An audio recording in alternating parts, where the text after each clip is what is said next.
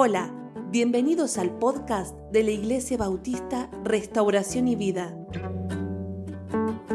con el pastor Miguel Noval.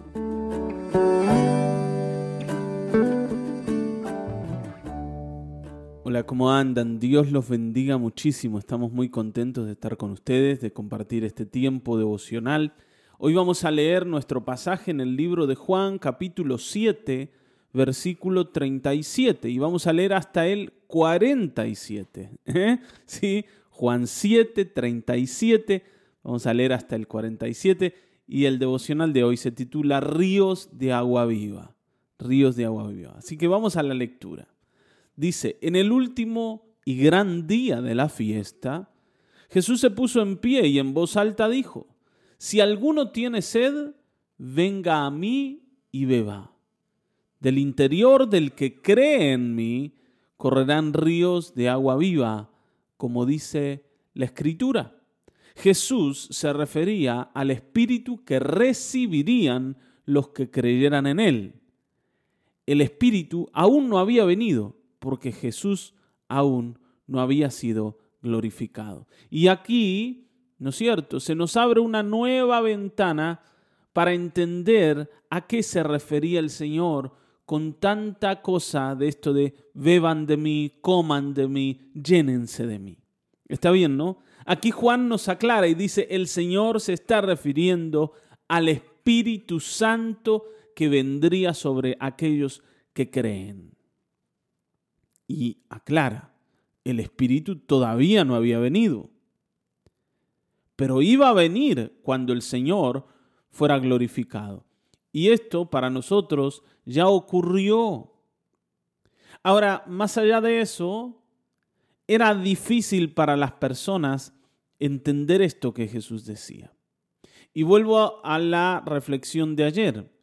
Aquello que yo no puedo entender, yo debo creerlo. Y por otro lado es lo que Jesús nos invita a hacer, el que cree en mí, el que cree en mí. No hay manera, no hay manera de vivir una vida para Dios sin pasar, sin atravesar por Cristo Jesús.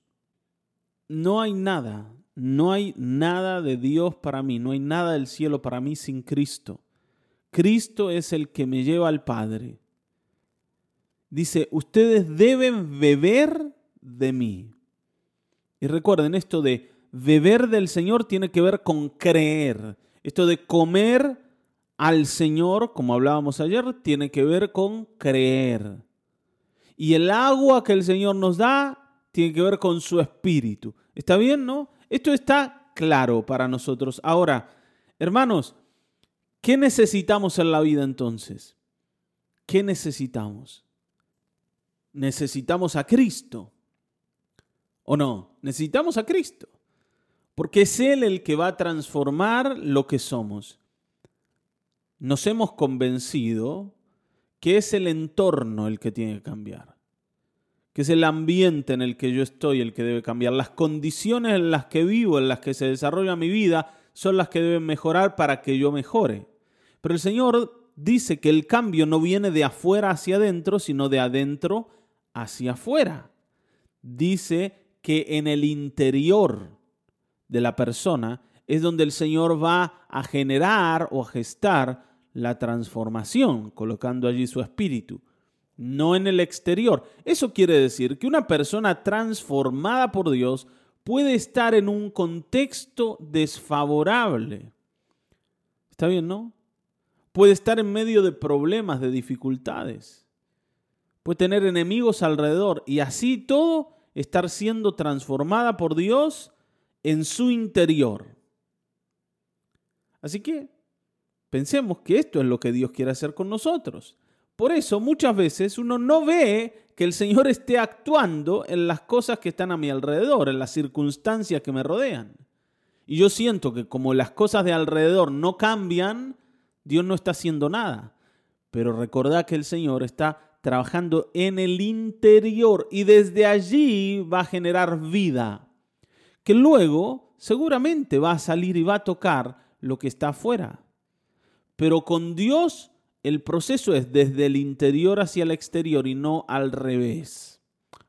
A nosotros nos gustaría que fuera al revés, que primero el Señor resuelva las cosas de, de afuera y después se meta con las de adentro. Porque a nosotros no nos pone ansiosos que el Señor resuelva nuestras cuestiones internas, porque estamos acostumbrados a ellas. Ninguno dice, Señor, primero toca mi corazón, porque acá es donde yo la estoy pasando mal, acá es donde yo estoy mal. Normalmente, ¿no? Normalmente nosotros vemos que el problema está afuera. Señor, resolvé la cuestión económica porque ahí es donde estoy mal. Resolvé el tema de la salud, porque eso es lo que me pone mal. Yo nunca digo, Señor, más allá de los problemas, yo quiero que toques mi corazón, aunque los problemas sigan estando allí. no lo hacemos, pero Dios tiene su manera de trabajar y lo va a hacer a su manera, no a la mía. Ahora, dice que algunos de la multitud, al oír estas palabras, decían, en verdad este es profeta. ¿no? La manera en que el Señor hablaba les, les hacía pensar a ellos que el Señor era profeta, que tenía que ver con, con Dios, que venía de Dios, que tenía un mensaje de Dios. Otros decían, este es el Cristo. Pero algunos otros también decían, pero de Galilea va a venir el Cristo. Claro, ¿no? Ellos, ellos miraban al Señor y veían en el Señor cosas eh, especiales. Lo que, lo que el Señor hacía era especial. Pero cuando ellos miran a Jesús, dicen, pero este viene de Galilea, no puede ser. El Cristo no va a venir de Galilea. Y esto por dos razones. Primero, por lo que dice el 42. ¿Sí? Dice, ¿acaso no dice la escritura que el Cristo será descendiente de David y que vendrá de la aldea de Belén, de donde era David? Y sí, dice eso la escritura. Ahora, lo que ellos no saben es que Jesús efectivamente nació en Belén, de donde era David, y se cumple la escritura en Cristo Jesús. Lo que pasa que luego el Señor va a comenzar su ministerio a partir de Galilea. Y cuando ellos lo conocen al Señor, el Señor ya venía de Galilea. No saben ellos que nació en Belén. Pero por otro lado, Galilea, ¿no? que es donde el Señor comienza, era uno de los peores lugares en Judá. Uno de los peores. O sea, si había un lugar en el que nadie esperaba encontrar algo de Dios, era Galilea. Al contrario, allí se esperaba encontrar todo lo torcido y todo lo impuro y todo lo que no, no es bueno para las personas. Todo lo perjudicial, todos los vicios, todas las cuestiones torcidas, la gente perdida. Bueno, toda esa gente venía de Galilea. Y ellos sienten que el Cristo tiene que venir de un lugar con mejor nombre, especialmente de Belén, porque esa era la ciudad de David. Y dice que por causa de esto, ¿no es cierto? Hubo una disensión entre la gente. La gente empezó a discutir y a pelear. Y, era un poco lógico, porque los que se apoyaban en los datos sentían que no había ninguna evidencia para decir que este Jesús era el Cristo. Es más, dice que algunos de ellos querían aprenderlo, pero ninguno le puso la mano encima. Esa gente miraba al Señor y decía, este es un impostor. Este vino acá a confundirnos. Ahora, por supuesto, también había otros que decían, no puede ser que este sea un impostor cuando hace lo que hace, cuando habla como habla, porque cuando lo oímos somos tocados en el corazón, cuando lo vemos nos asombramos, nos maravillamos, no puede ser. Y se empezaron a pelear a causa del Señor.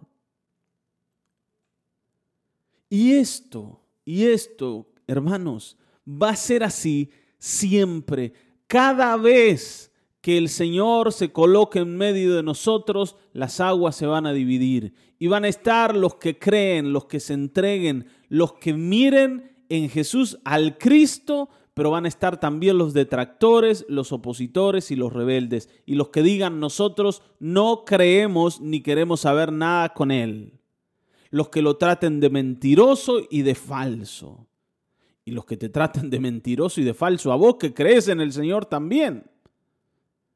siempre va a ocurrir esto.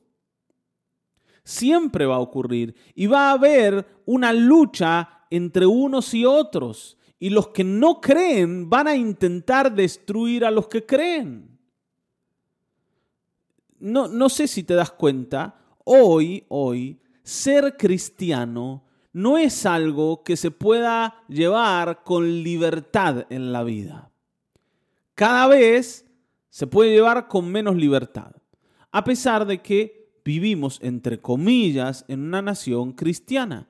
Pero cuando los valores cristianos se ponen sobre la mesa y se comienza a discutir sobre ellos, ahí ya no somos tan aceptados los que decimos que los valores cristianos tienen que ser los que dominen o imperen en la vida, porque ahora hay otras nuevas maneras en las que se puede pensar. Y los valores cristianos son bastante viejos o antiguos y retrógradas y nos hacen mal en realidad. Entonces, cuando vamos a hablar como cristianos, nos vamos a encontrar con oposición. Ahora, sepamos algo, las personas no están desechando los valores cristianos, sino están desechando al Señor de los valores, o sea, a Cristo. Están desechando a Cristo. Hoy hablar de matrimonio parece que es hablar de algo, ¿no? De la prehistoria. Y decirle a alguien, ustedes se tienen que casar porque esto es lo que Dios quiere, es casi condenarlos al infierno si es que no lo hacen. Así se siente la gente, exigida, oprimida. Cuando en realidad solamente estamos diciendo, miren, nosotros hemos descubierto esto en Dios. Ahora, no solamente que ellos no lo aceptan para ellos, sino que tampoco esperan que vos lo aceptes para vos. Y te dicen, vos también tenés que dejar esa tontera del cristianismo. O sea, uno empieza a perseguir al otro. Y esto va a ser así siempre. Y el Señor también se lo aclaró a ellos. Ustedes en el mundo van a tener aflicción, van a ser perseguidos y los van a rechazar. Así como Caín perseguía a Abel, a ustedes también los van a perseguir. Los malos siempre van a perseguir a los que busquen lo de Dios. Y cuando digo malos, lo hablo en base de lo que dice la Biblia. ¿Está bien? ¿Quiénes son los malos? Los incrédulos, los que han decidido desechar cualquier tipo de relación para con Dios. ¿Te das cuenta? Y esto es lo que estaba pasando. Fíjense que aquí hay un plan, especialmente de los principales sacerdotes y los fariseos, para capturar a Jesús. Porque dice que los guardias volvieron, ¿no? Los guardias que estaban ahí esperando atrapar a Jesús volvieron a donde estaban los principales sacerdotes y los fariseos y estos les dijeron, ¿por qué no lo han traído? O sea, ¿por qué no han traído a Jesús? Y los guardias respondieron, nunca antes alguien ha hablado como este hombre. Nosotros estábamos ahí y queríamos atraparlo, pero lo oímos lo escuchamos y nos dimos cuenta que este es alguien especial. ¿Cómo íbamos a traerlo si no es un malhechor, si no es un malvado, si no es alguien que vino acá a, hacer un alboroto y nada más? Nadie nunca jamás ha hablado como él. No hemos escuchado jamás hablar a nadie como habló ese hombre esta tarde, esta mañana, no sé, cuando ellos lo estaban escuchando.